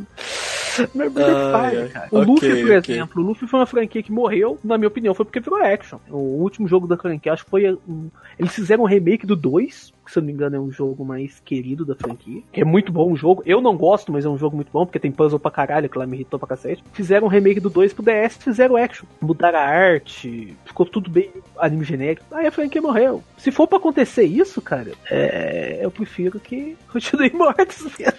Então tá bom. Lucas, escolha entre Lunar e Grande, vai. Faça a sua jogada. Ah, cara. que dor, velho. Só uma só, a outra vai ser bonito da, da história. Da existência, exatamente. Olha, eu poderia escolher Lunar, mas a perfeição não precisa ser mudada, cara. Deixa ele aí do jeito que tá. É, o de DS é muito bom mesmo, né? Não, de, de DS. O de DS e o de PSP você pode pôr no, no, lixo assim, fingir que não, não existe. Consideração do PlayStation 1. O que, o que tem de ruim no, na versão do PSP? Não, eu quero saber. A eu quero PSP? saber porque eu, eu comecei a jogar do PSP, achei genérico, dropei. Qual que é a diferença? Cara, do PSP eles mudaram, assim, é, tecnicamente, né? A dublagem ficou horrível. Eles mudaram o tema principal do, do jogo, como posso dizer, os sprites das, das animações, das skills Cara, ficou horrível. E a do Play 1 era muito melhor. Então qual sabe? a versão que você me recomendaria do Play 1? A Lunar Silver Star Complete. É a do Play 1. O diretor, né, o criador da série também disse que pra ele é aquela é a versão definitiva do jogo, né? Isso, é. Tem, que tem uma versão do, do, do, Sega CD também, né? Então, é que a do Sega CD, ele tem um, um sistema que ele incomoda bastante, que para você salvar você tem que pegar um item específico, sabe? E... Nossa é uma merda isso, sabe? É só usar state. É. E ele tem uma continuação que é o Eternal Blue, é continuação direta, acho que é mil, mil, anos depois da, da primeira história. É muito bom, muita gente prefere o segundo do que o primeiro. Tá? Tem isso também. Mas o primeiro, tipo, é meu amor à primeira vista, tá ligado? Eu adoro esse jogo, velho. Total. E o do DS eles falharam totalmente, a gente pode fingir que não existe. O que que tu acha da ideia de o personagem perder vida enquanto corre? É, eu acho interessante. é, no, nesse jogo, tipo assim, então, se tu usar o botão de. É, não, não, não. tipo assim, qualquer lugar que tu tiver tu tem duas opções, mano. Tu pode andar, que é lento pra caralho, ou correr, mas se tu correr, tu perde HP. Putz, que pariu. E esse do DS ele tem um sistema de voz também, né? Eu, eu ignorei esse jogo por causa desse sistema de voz. Eu não sei se é skill que você tem que falar skill para ele soltar skill, eu não sei, velho. Eu caguei pra ele por causa disso. Você fala no microfone. E tem outra coisa também nesse jogo. Tu não escolhe o qual inimigo teu personagem ataca. Também uma excelente ideia. É, é genial, né? Tudo de DS, assim. Muito bom. Então, joga a versão do, do PlayStation 1, cara. Mas então, tu escolhe o grande então. É, o grande é, cara, é, eu não vou jogar o Lunar fora, mas o grande é se ele voltasse no molde do primeiro, seria muito bom, muito interessante, cara. É, Spritezão, né? spritezão, sistema de batalha. A única coisa que me incomoda no grande é aquela câmera dando zoom pra cima e pra baixo, velho. Enquanto o personagem tá andando, tá correndo, sabe? A câmera de grande é triste.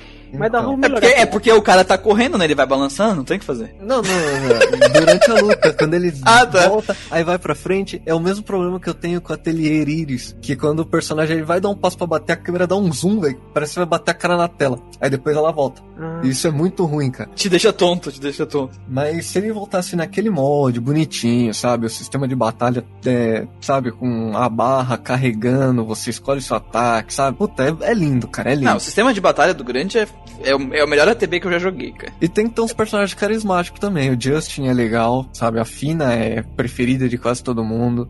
Muito que bom, cara. Eu acho que deveria voltar assim. Talvez uma continuação do 1 com os filhos do, do Justin, talvez. E é filho pra encrenca, né?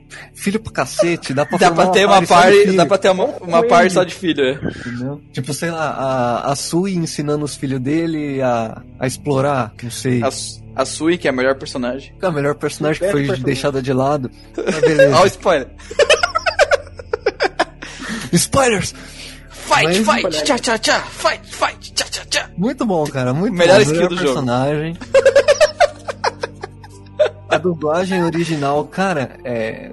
Eu tava pesquisando sobre a dublagem original, né? Depois pra gente. A, a japonesa ou a... A japonesa. Pra gente conversar depois no, no, no podcast sobre ele. Tem. Eu joguei um duplo, Cara, aliás. Tem o, dublo, tem o dublador do Inuyasha, tem, cara, tem uns cara muito foda, velho, que fez parte desse jogo e a gente não sabe, porque a gente jogou a Eu versão joguei a americana. versão dupla, aliás. Eu sempre vazo de dublagens em inglês. E a dublagem Então. é boa mesmo. Que normalmente as dublagens em inglês de, de RPG não são muito. RPG japonês não são muito. Mas é isso, cara. Eu acho que se voltasse nesse molde aí com os filhos dele, explorando, uma party só de molecada, porque deve, deve ter feito mais uns oito depois daquilo lá. Com certeza. O 2, eu até acho que tem um plano interessante, cara, mas dá uma tristeza saber que aqueles personagens que do, do 1 vão ficar lá e acabou, sabe? Não ser uma sequência direta Nossa, do não 1 tem uma dói muito, sequência, cara. Né, velho? Porque tu se apega muito aos personagens do primeiro jogo. Eu me apeguei muito aos personagens do primeiro jogo, cara. E aí, tipo, tá, não é mais eles, eu fiquei meio. Porque tem franquia que, tipo assim, Final Fantasy, tá ligado? É, eu joguei vários, até hoje eu nunca me afeiçoei a um personagem. Jogo 6, depois a gente. Não, mas, Manuel, eu tô escolhendo jogar primeiro os ruins, tá? Ah, entendi. E depois eu vou indo. Olha só, vou- a minha experiência com Final Fantasy de zerar, né? Eu jogava alguns quando era criança, mas nunca zerei. Primeiro eu zerei o 13, Nossa. o 8 Puta merda. e agora o 15, cara. Agora eu vou descendo, tá ligado? Tá velho. Eu vou chegar no 6 e vou achar o masterpiece de todos os tempos, cara. Você vai deixar o 4 e o 6 por último agora. Exatamente. Tá essa ordem mesmo. Não, cara, grande assim. Que nem eu falei quando o Lucão me encheu o saco tanto pra me jogar esse jogo, cara. ah, mas encheu o saco pra jogar o jogo. Aí eu, tipo assim, eu fui jogar o jogo, eu não dava nada pra grande. Nada, tipo, não esperava nada. E hoje, se eu puder, eu tatuo ele na minha bunda, cara. Ah, é verdade. É mesmo. É. E pra mim, tipo assim, ele não é, sabe, ele nem é um jogo perfeito, nem é um jogo que eu daria tipo S, sabe? Mas eu gostei, é tipo aquele negócio de gosto, sabe? Eu gostei tanto do jogo, me diverti tanto jogando o jogo, que eu acho que uma tatuagem na bunda dele vale a pena.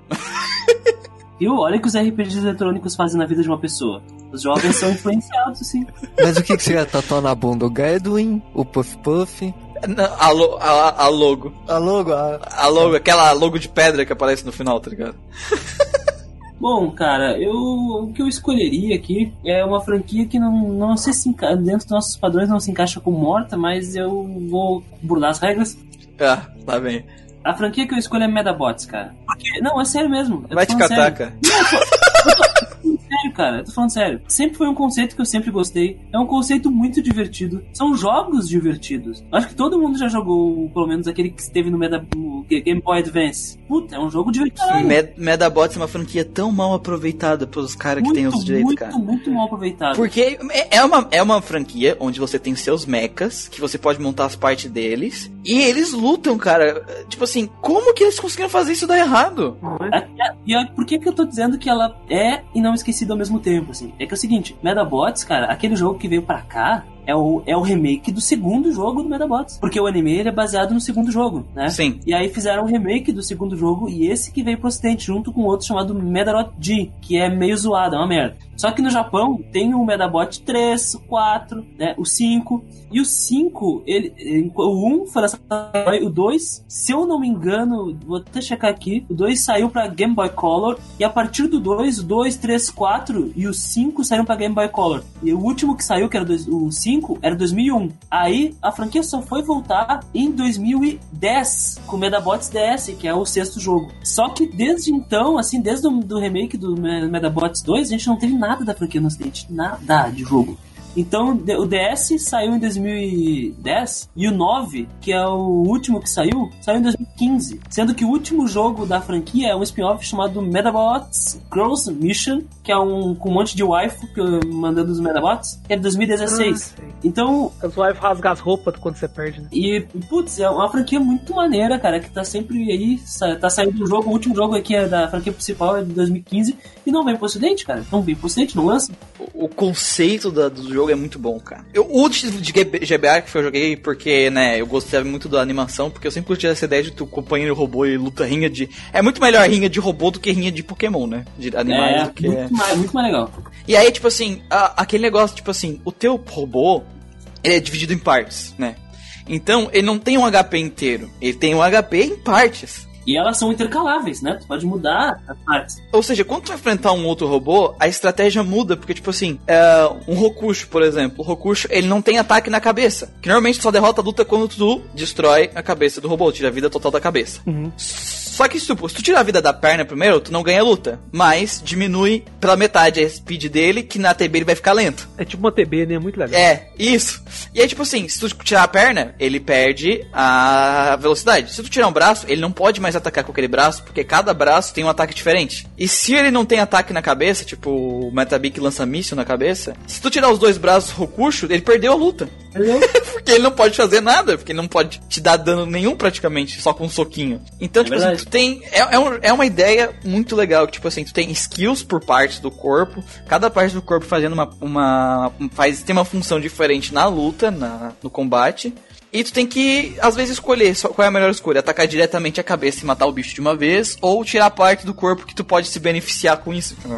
Mas esse conceito por algum motivo, não faz sucesso no ocidente, sabe, Muriel? Porque a, a Level 5 lançou o Dumbbell Senki, aquela franquia de, de luta de robôs, uma, uma Medabots deles, assim, aqui no ocidente, com o nome de Little Battlers Experience. E só um jogo saiu pro 3DS e não saiu os outros. Foi que nem aconteceu com o Yokai Watch, que a sequência saiu depois e tal. Simplesmente não saiu, sabe? E a, ide- a ideia do Dumbbell Senki é a mesma do Medabots, só que com robôs miniatura. é, é uma série que não faz nem esse sucesso gigante lá, tanto quanto ela po- poderia ter. E eu joguei alguns jogos de DS depois e tal, e eles não conseguiram manter aquela essência que eu senti no primeiro jogo que eu joguei, tá ligado? É, eles mudam demais, eles não conseguiram achar um caminho, tipo o Digimon, os jogos do Digimon que acharam um caminho agora, digamos assim. É, cada série é diferente. O story, o. Cada um tem uma diferente, né? O Stories, ele caiu tipo no gosto do povo, tá ligado? É. E, e- e a- essa foi uma franquia que não conseguiu pegar, escolher algo pra se focar e polir, que é aquilo que a gente falou no começo. Muita franquia morre por causa disso, tá ligado? E eu acho que se eles pegassem aquela pegada do primeiro, um jogo de estratégia, de tu montar o teu robô, criar tua estratégia pelas partes e fazer. Porque normalmente não é, não é combate, não era combate 1x1, era 3x3, tá ligado? Então tu imagina assim, tu tem três inimigos, três robôs teus com cinco partes e três robôs do inimigo com cinco partes. Olha só, a- o nível de que tu tem que pensar como tu tem que atacar e é uma TB, então tu não tem muito tempo pra pensar. E é muito dinâmico a versão do GBA. Simples, né? Não chega a ser um jogo muito polido. Só que eles meio que abandonaram isso. Eu não pude, eu não tive a oportunidade de jogar os jogos de, de 3DS, porque eles têm uh, tra- trava de região. Então, os jogos, o, o 7, o 8 e o 9, eu não joguei, entendeu? Do Medabots, assim. Espero que elas vivam, revivam aqui no ocidente, que nem a franquia Story do Digimon, né? Que ficou morta por um tempo. E que todos podemos ser felizes com esses joguinhos maravilhosos.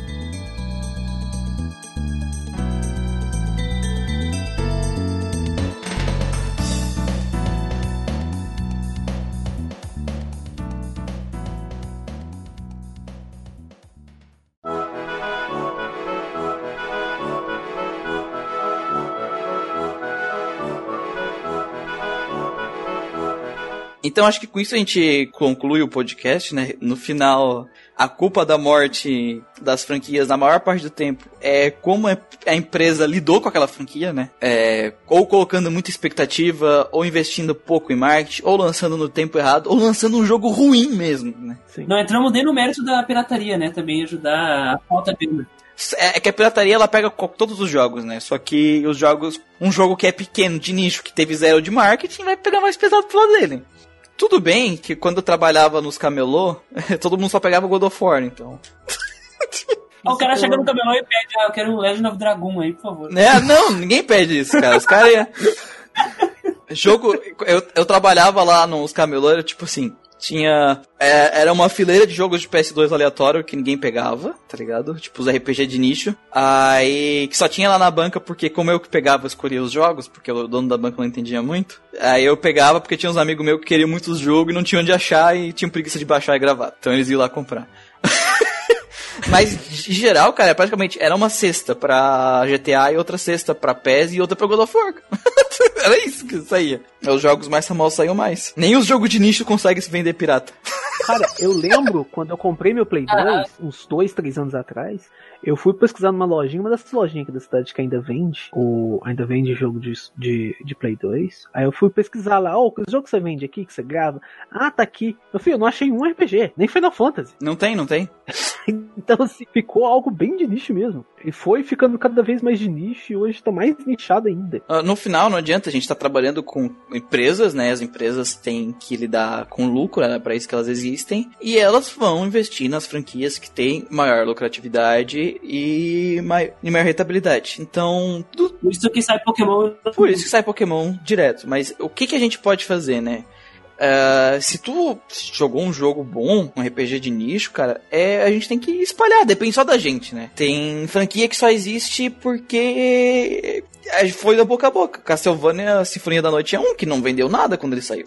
Eu não vendeu jogo, nada. Né? O pessoal foi na boca a boca e o jogo começou a vender, vendeu bem. E por mais que, a, que o estilo da franquia foi pro console, ela continuou viva. Pro, pros portáteis, né? O estilo do Sinfonia da Noite foi pros portáteis, ela continuou viva de qualquer jeito, né? E ótimos jogos saíram no, nos portáteis, inclusive. Com certeza. Então, é, não adianta.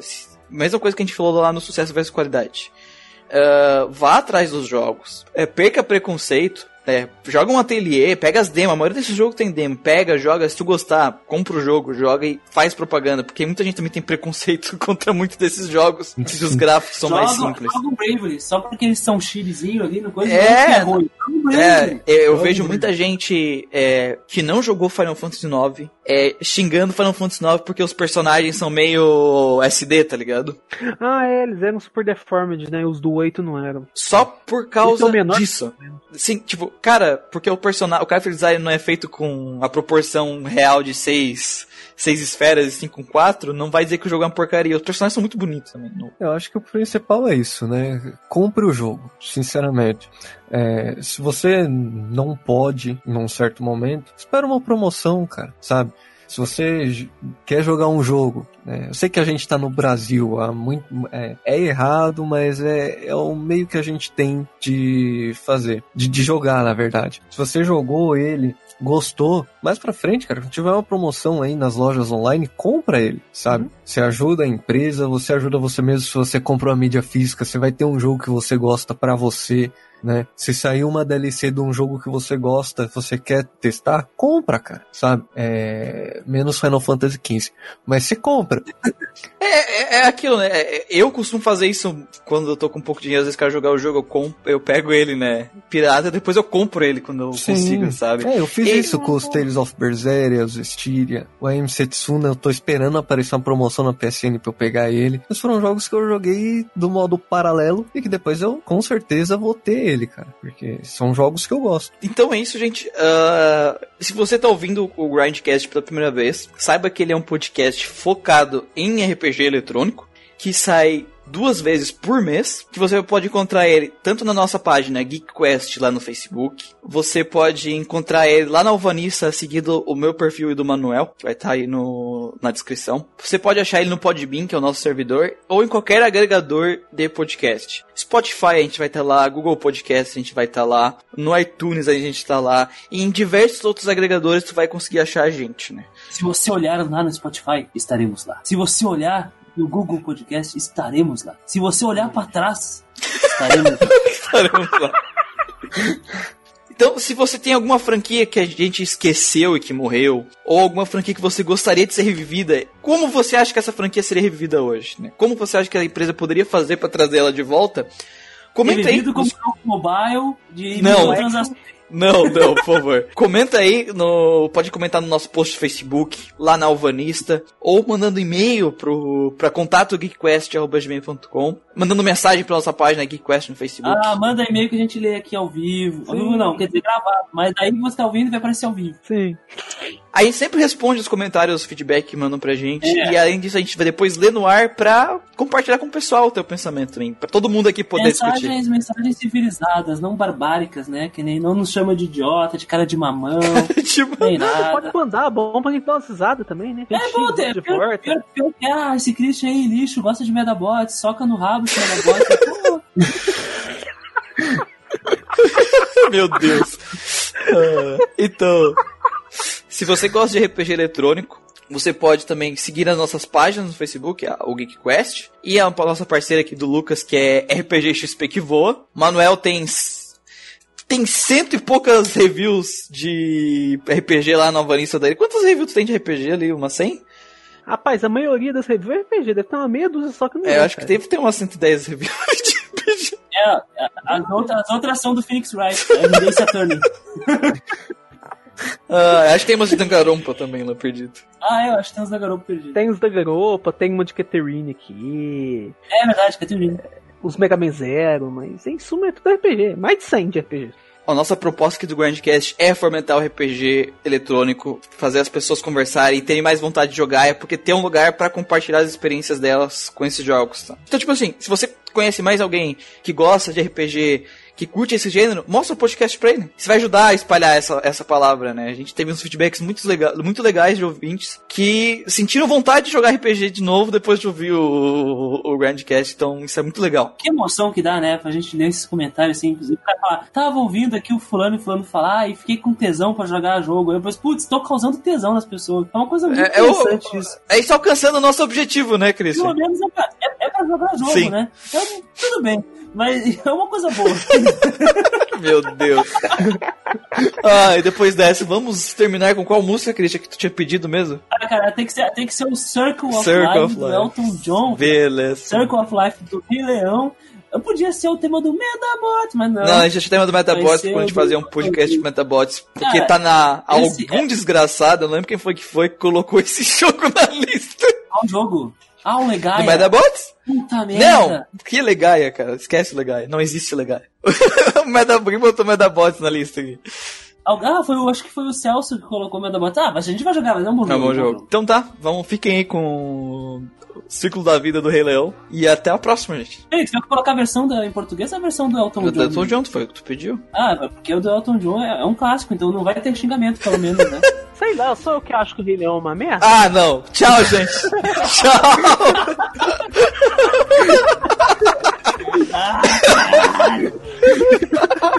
ah, que beleza. Ai, ai. E assim a gente terminou. Né? Tchau, tchau. Depois dessa, a gente falar. Tchau.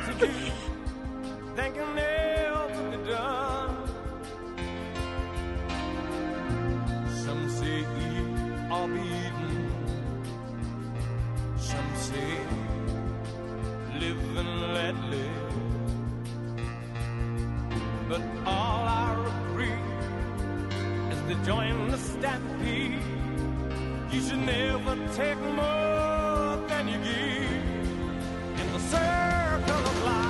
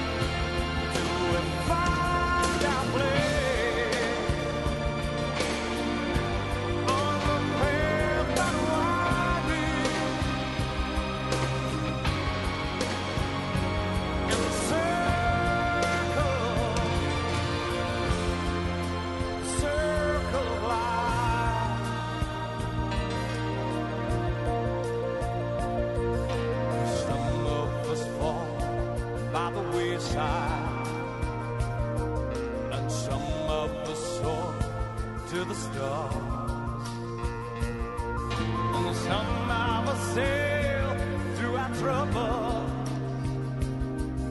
Some have to live with the scar.